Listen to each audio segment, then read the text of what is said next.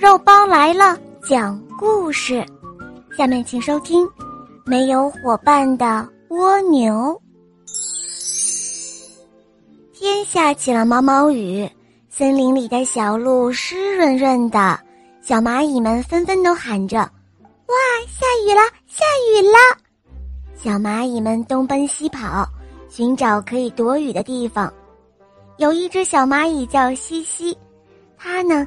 有一座蘑菇小屋，西西看到下雨了，就站在门口招呼大家说：“喂，快来吧，来我这儿避避雨呀！”西西的叫声很响很亮，小蚂蚁们成群结队的来了。一只蚂蚁说：“我今天忘了带叶子伞。”另外一只蚂蚁说：“我忘了收听天气预报了。”他们吵吵嚷嚷的，搞不清楚是埋怨还是高兴。这么多的小伙伴挤在一块儿，总是一件很不容易的事情。不知谁说了一句：“哎，感谢这场雨，我很开心。”可是马上就有反对者说道：“这应该感谢西西才对。”“是啊，是啊，应该感谢西西。”“就是啊，应该感谢西西的。”大家伙都议论纷纷，同意对西西的热情给予赞美。在西西蘑菇小屋的对面，有一座很大很漂亮的房子，里面呢住着一只蜗牛。下雨的时候，蜗牛把门关得紧紧的。有一只小蚂蚁敲了半天的门，蜗牛却不肯开门。嘿，它连答应都不答应一声呢。后来。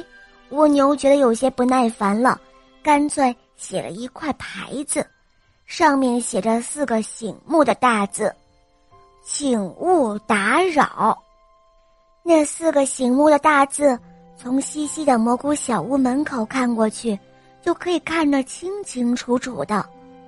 不知是谁提议说：“我们来唱支歌吧，把蜗牛吵醒。”哎呀，你们不知道。蜗牛根本就没有睡，它一直醒着呢。哼，只不过它是一个小气鬼罢了。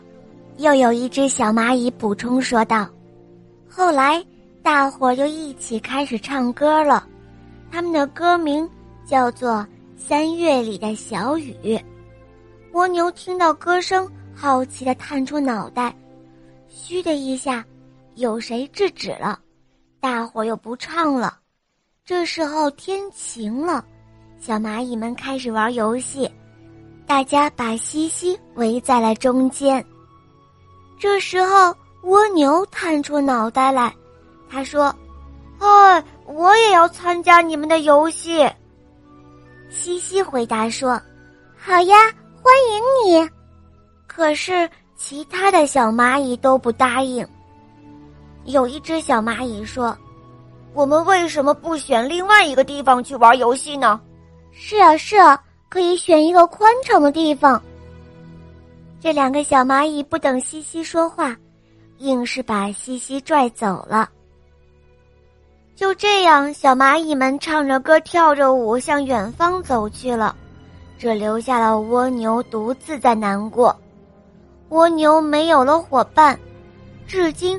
仍然没有一只小蚂蚁向他发出过邀请，当然，西西除外，因为西西毕竟和小蜗牛是邻居嘛。这个故事告诉我们，小伙伴们平常要乐于助人，不要像蜗牛那样冷漠，不然呢就会失去很多朋友的。小朋友们，你们明白了吗？好了，小伙伴们。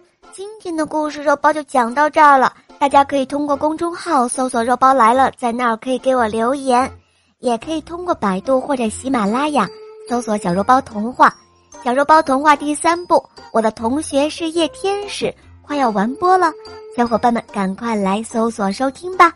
好啦，我们明天再见哦，么么哒。